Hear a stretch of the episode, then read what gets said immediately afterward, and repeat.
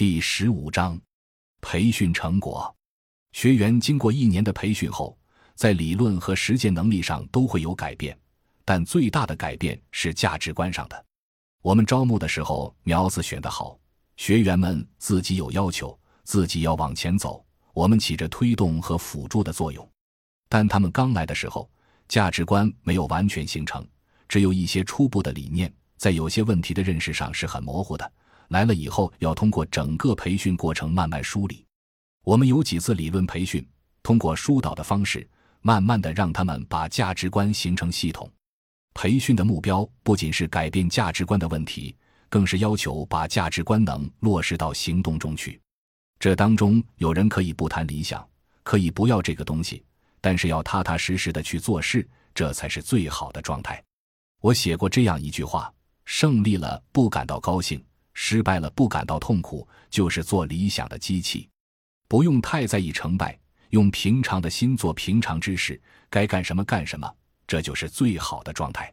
我们有个胖胖的小伙子，第一年培训结束，他第二年就到深圳去了，进入工厂工作。到了工厂以后，他本人很胖，工作环境又非常热，满身都长痱子，大汗淋漓，经常都是这样。原来他也是谈理想的，但是他在工厂里待了几个月之后，后来写文章说理想需要实现，要把所有理想放到现实中去操作，变成行动，这个才行。